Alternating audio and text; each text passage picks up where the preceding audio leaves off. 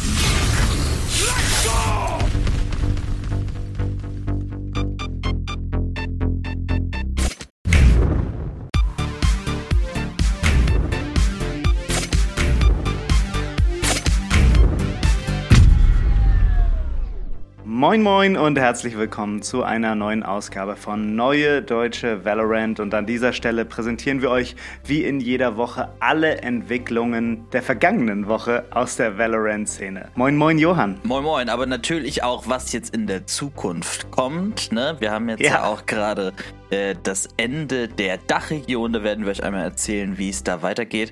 Und wir haben heute auch einen äh, kleinen Interviewpartner, Daniel. Oh ja, dazu dann äh, später auch noch. Ähm, und wir haben auch wieder, ja, wo du gerade die Zukunft ansprichst, ne? also wir kommen jetzt wieder in diesen äh, PBE und Patch-Zirkel, wo wir quasi diese Woche besprechen können, was denn nächste Woche wahrscheinlich im Patch landen wird.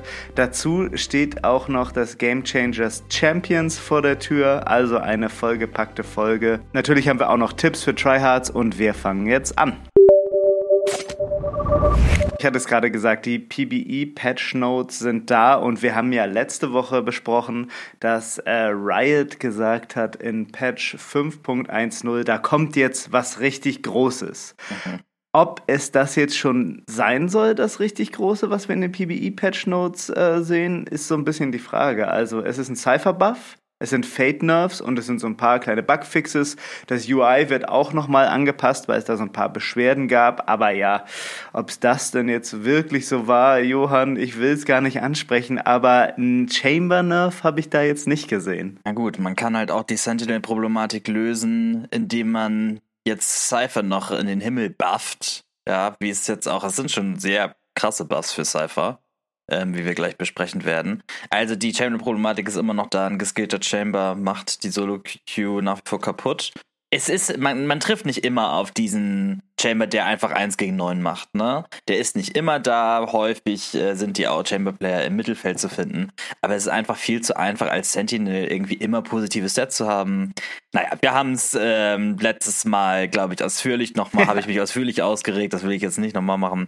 Aber ich würde mich freuen, wenn vielleicht auch noch ein Chamber-Nerf nächste Woche mit dazukommt. Ja, aber dann schauen wir doch erstmal in den Cypher-Buff rein, was das denn tatsächlich alles so ist. Da geht es einmal einmal um seine Tripwire, die wurden länger gemacht und das wird so angegeben, die Länge von 1000 auf 1500, also sie wurden nochmal um die Hälfte länger gemacht. Das ermöglicht natürlich jetzt neue Setups, aber was meiner Meinung nach viel wichtiger ist, ist, dass das nicht mehr von dem Damage der eigenen Teammates zerstört werden kann. Also ich weiß nicht, wie oft, ich war ja früher Cypher-Main, äh, wie oft meine, meine Setups einfach durch eine Team-Race-Nate äh, zerstört wurde, die einfach äh, scheiße geworfen war, beziehungsweise ähm, unkonzentriert geworfen war, sage ich mal. Mhm. Ähm, und ja, das, das zerstört das ganze Setup und die ganze Value von Cypher. Das kann jetzt nicht mehr passieren. Ähm, dann wurde noch seine Ult gebufft. Das ist ja, er wirft ja seinen Hut, dann gibt es so ein Reveal, wo die äh, Gegner einmal auf der Map erscheinen. Das passiert jetzt zweimal mit einem 4 Sekunden Delay dazwischen. Auch hat die Ult eine höhere Reichweite, also den Hut kannst du von einer weiteren Entfernung auf die Gegner werfen. Äh, ja, und diese äh, Silhouette, die dann erscheint, das war ja immer unheimlich schwer, wenn du im Nahkampf warst. Äh, dann kam diese gelbe Silhouette, poppte einmal auf und das war oft verwirrend, wenn man den Gegner dann tatsächlich gesehen hat. Das wurde insoweit verändert, als dass, wenn man den Gegner dann tatsächlich sieht, diese Silhouette einfach verschwindet. Und äh, ja, das macht schon Sinn. Aber vielleicht sprechen wir erstmal über die Tripwire. Äh, Johann, wie ja. findest du diesen Change? Also ich finde es gar nicht jetzt so viel wichtiger, dass ähm, das nicht mehr durch AOE-Damage von Teammates zerstört werden kann. Klar, das ist nervig. Klar, das passiert. So, das passiert jetzt nicht jede zweite Runde. Ne? Also so schlimm war diese Problematik, glaube ich, auch nicht, Daniel. Ähm, viel, viel interessanter finde ich, dass jetzt diese Trips länger sind, weil das wirklich nochmal die Kreativität ähm, mit der man diese Tripwires platzieren kann, so mal, nochmal so ganz neu herausfordert. Und man muss als Gegner immer auf der Hut sein. Es können jetzt überall Tripwires sein. Ansonsten hattest du ja immer so die Standardstellen. Und wenn du das Spiel ein paar Stunden oder ein paar hundert Stunden gespielt hast, ja, dann wusstest du ganz genau, okay, hier könnte jetzt eine Trip sein, da könnte jetzt eine Trip sein. Dann hat man zum Beispiel noch diese, diese lästigen Trips auf Bind, auf der B-Side, die so in den Hügel reingemacht werden, ne, und so gerade so im Boden drin sind oder wirklich, ja, so auf Fußhöhe sind. Die sind natürlich eklig. Davon gibt es jetzt, ich glaube, hunderte neue Möglichkeiten, die man machen kann, um so eklige Trips aufzustellen.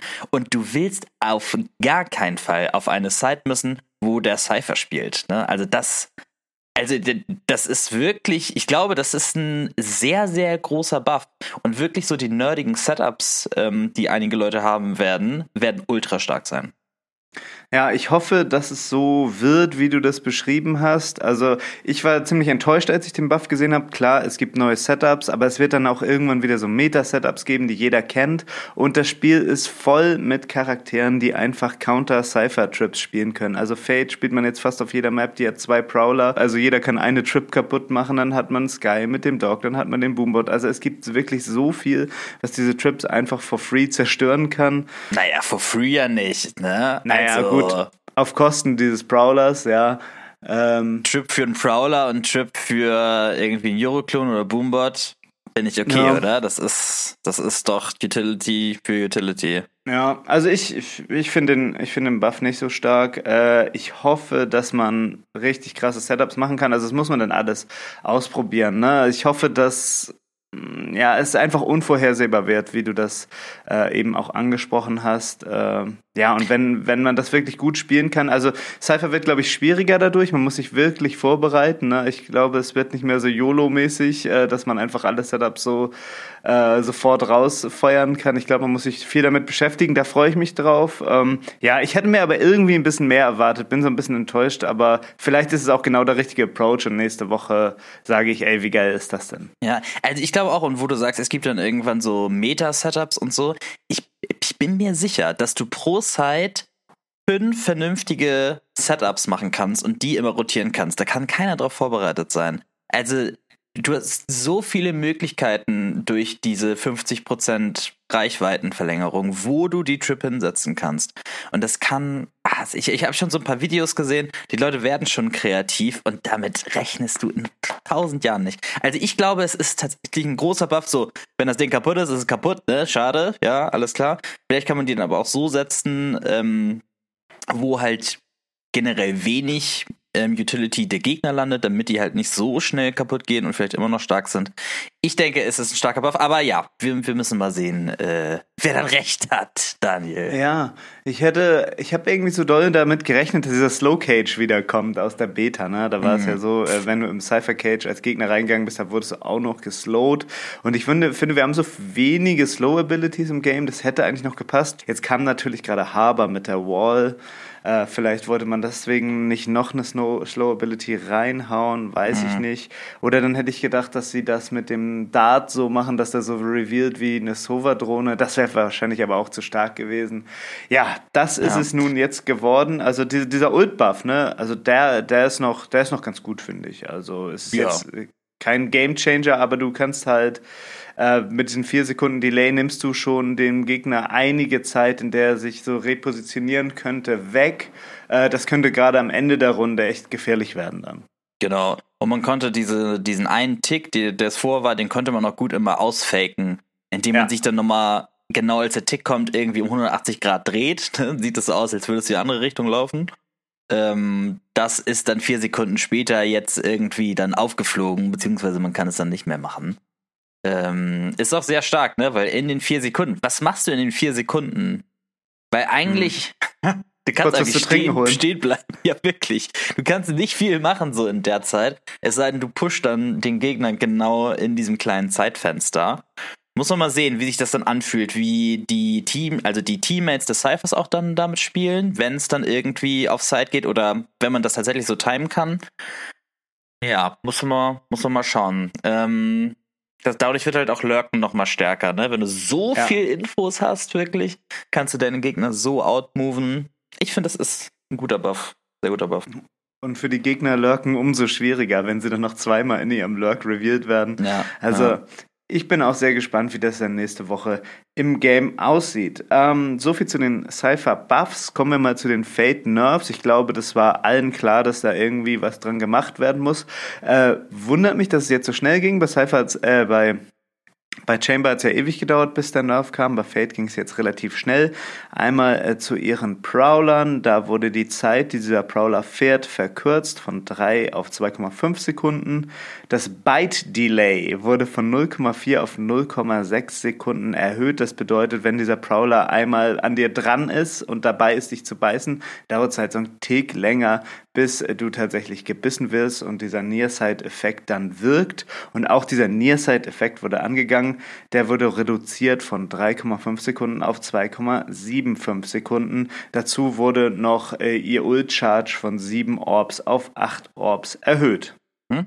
Also ich habe in letzter Zeit sehr viel Fate gespielt und diese was mich am meisten stört oder was halt, was glaube ich der größte Nerv ist, ist tatsächlich die Zeit, die der Prowler fliegt oder schwebt oder was auch immer, mhm. äh, von drei, von auch 2,5 Sekunden. Das ist wirklich eine Ecke weniger, die du nicht checken kannst. Ne? Ähm, zum Beispiel ganz viele Prowler werden damit vielleicht sogar so ein bisschen ähm, überflüssig. Beispiel auf Pearl wenn man auf die B-Side gehen will, als Angreifer am Anfang, will man da ja einmal Pillar clearen und dann einmal diese lästige Ecke da links, ne, wo immer, wo man sich früher mhm. verstecken konnte.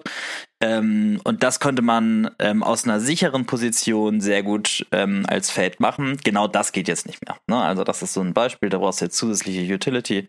Das ist schon ein sehr, sehr großer Nerv.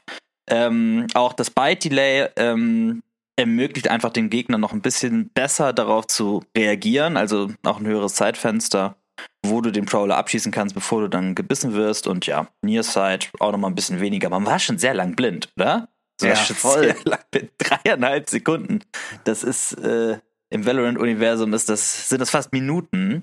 ähm, was mich sehr freut, muss ich sagen, äh, das hattest du jetzt gar nicht gesagt, Daniel, sind die Hitbox-Improvements. Ich hatte ja. immer das Gefühl, dass selbst wenn man mal so zehn Schüsse auf so einen Prowler gejagt hat, insbesondere wenn er so auf dich gelockt war, ne, weil du irgendwie gemarkt warst, es war und ich konnte dieses Ding nicht abschießen. Ich denke, wie ja, schlecht der schlängelt ist, sich manchmal so, ne? Ja, ja, und auch diese super zackigen Bewegungen, wo du nicht richtig drauf reagieren kannst, das in Verbindung mit so einer Hitbox, die nicht wirklich da ist, wo das Viech ist, was da so zackig auf die zukommt, man, da hattest du manchmal keine Chance. Also es war wirklich unmöglich, dieses Ding abzuschießen. Und das sollte jetzt hoffentlich besser sein. Und der Prowler ist genau da, oder die Hitbox ist genau da, wo der Prowler da noch ist.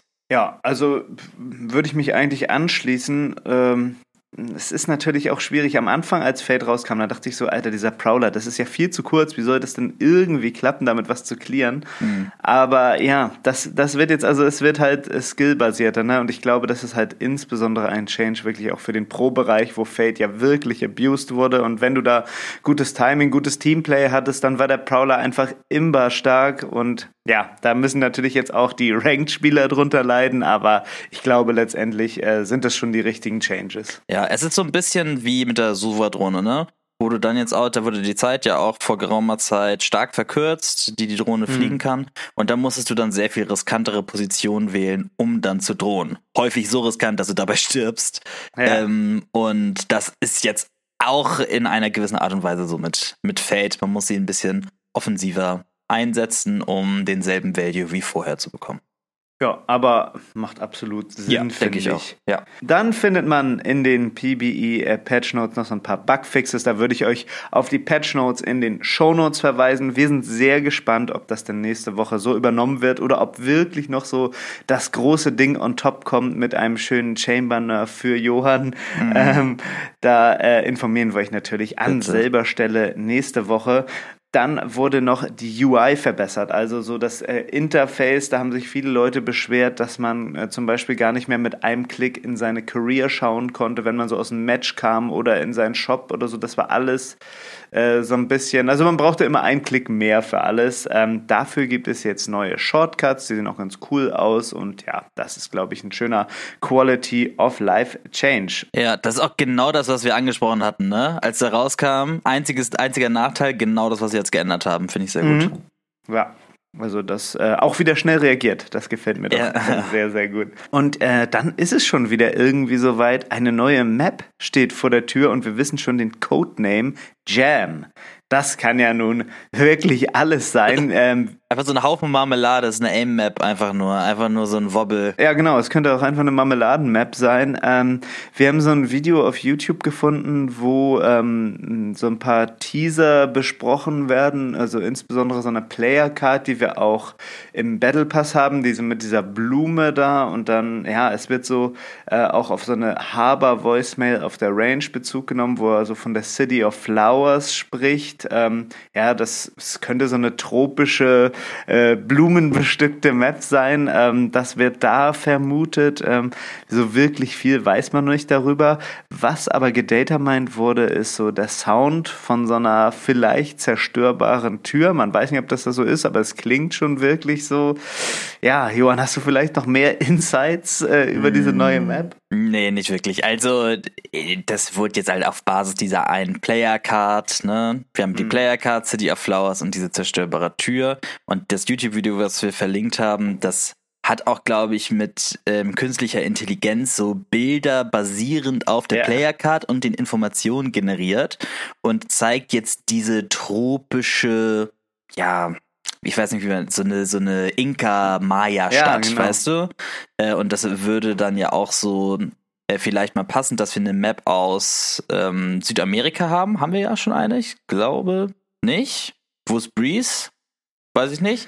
Ich also würde mal vielleicht mal passen, da so eine Südamerika-Map ähm, zu haben und vielleicht passt das ja, ne? Dann irgendwie so aus der, ich weiß nicht, ich weiß nicht, wie die, wie die Zeit heißt, dass Maya Inka kommen. Naja, ist ja auch nicht so wichtig. Äh, so eine Inka-Stadt, ne? So, so ein bisschen verwunschen, so viel bewachsen mit so großen ähm, Steinen, wo mhm. so Bauwerke dazu sind. Das ist das, was man jetzt gerade so, gerade noch, denke ich, mit gutem Gewissen hier erzählen kann. Der Rest ist halt Mutmaßung. Ja, ich würde mich ja freuen, wenn das so das Aztec von äh, Valorant wird. Das war ja. meine absolute Lieblingsmap bei CS.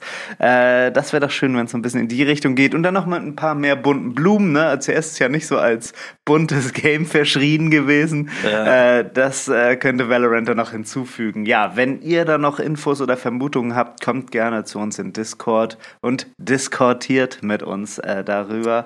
Äh, da würden wir uns sehr drüber freuen. Das war es aber erstmal zu allem allem Aktuellen und wir kommen jetzt zum E-Sports.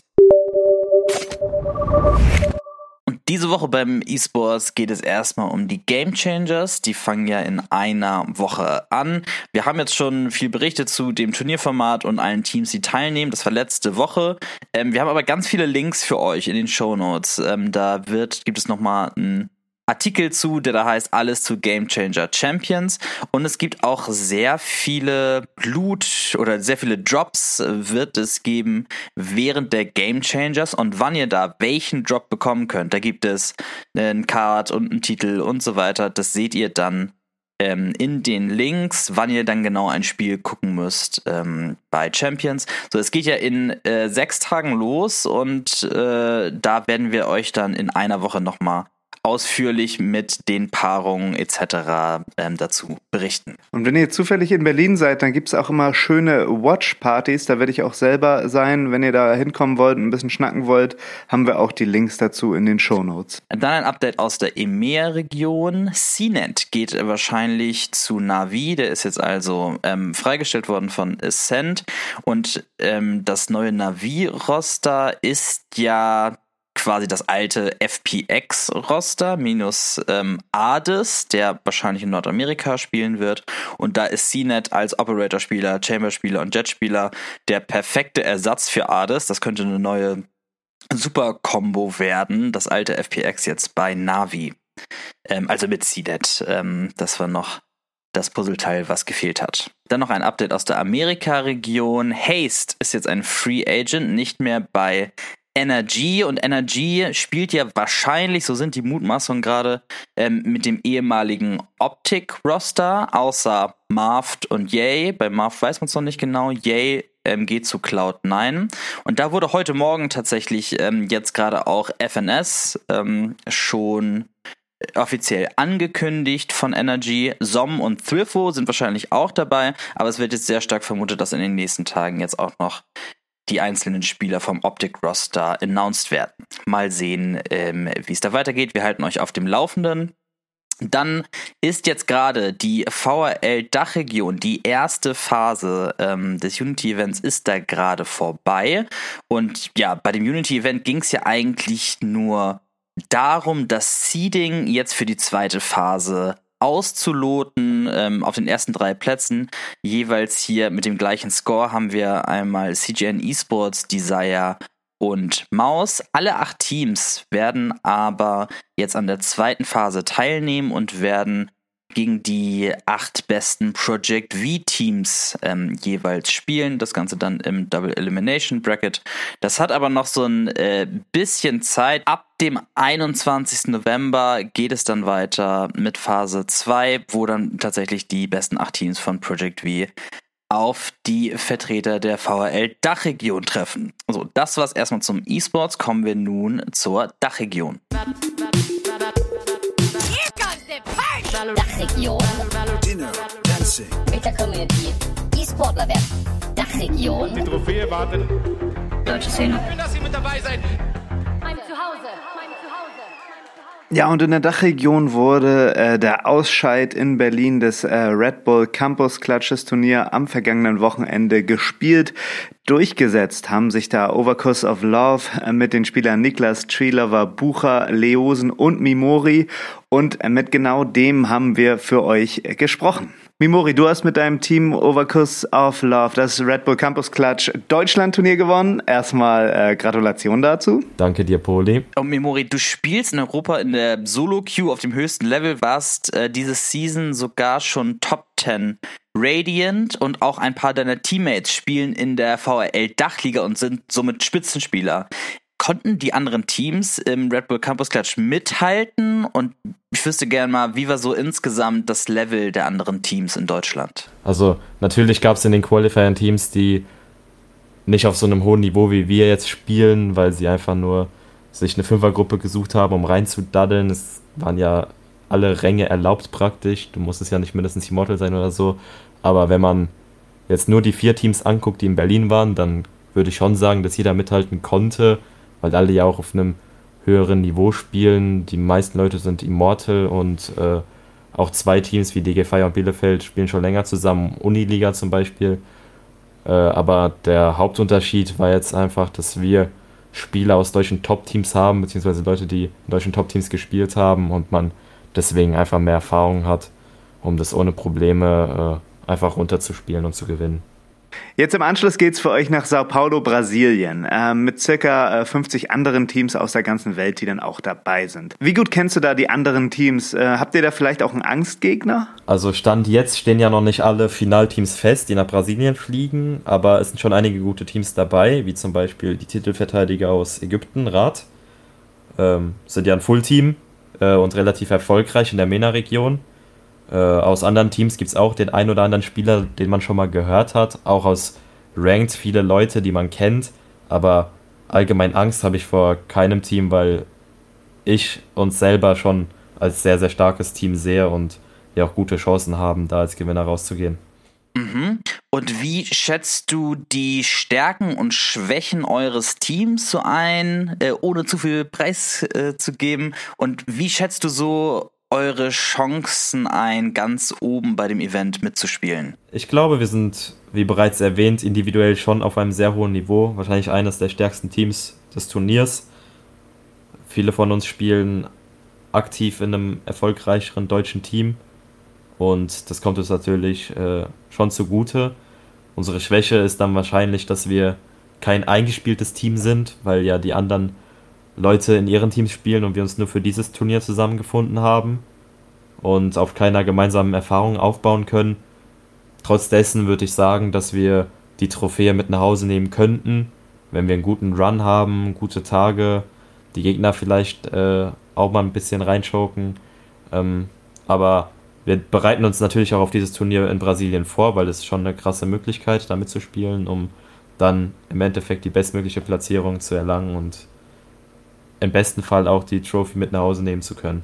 Habt ihr denn auch schon Pläne, was ihr neben Valorant in Brasilien machen wollt? Ich schätze mal, dass wir alle Brasilien in vollen Zügen genießen werden und einfach eine geile Zeit haben werden.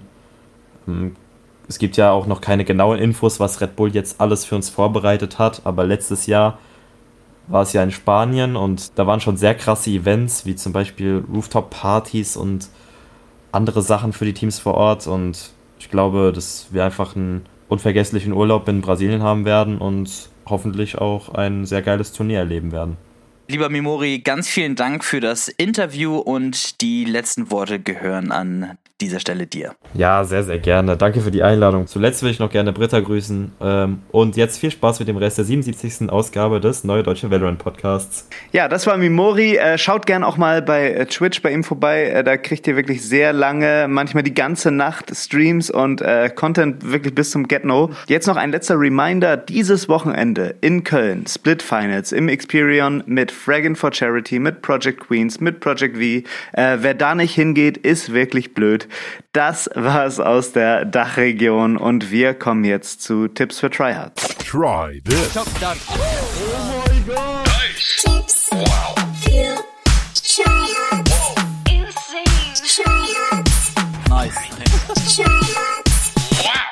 Diese Woche bei Tipps für Tryhards geht es um zwei super starke Sage Slow Ops. Der erste auf Icebox, dazu müsst ihr euch an eine bestimmte Wand stellen und dann könnt ihr als Line-Up die HUD des Slow Ops verwenden und die untere Ecke auf eine der Pipes setzen. Damit slowt ihr den kompletten Rafters-Bereich und Teile des Windows.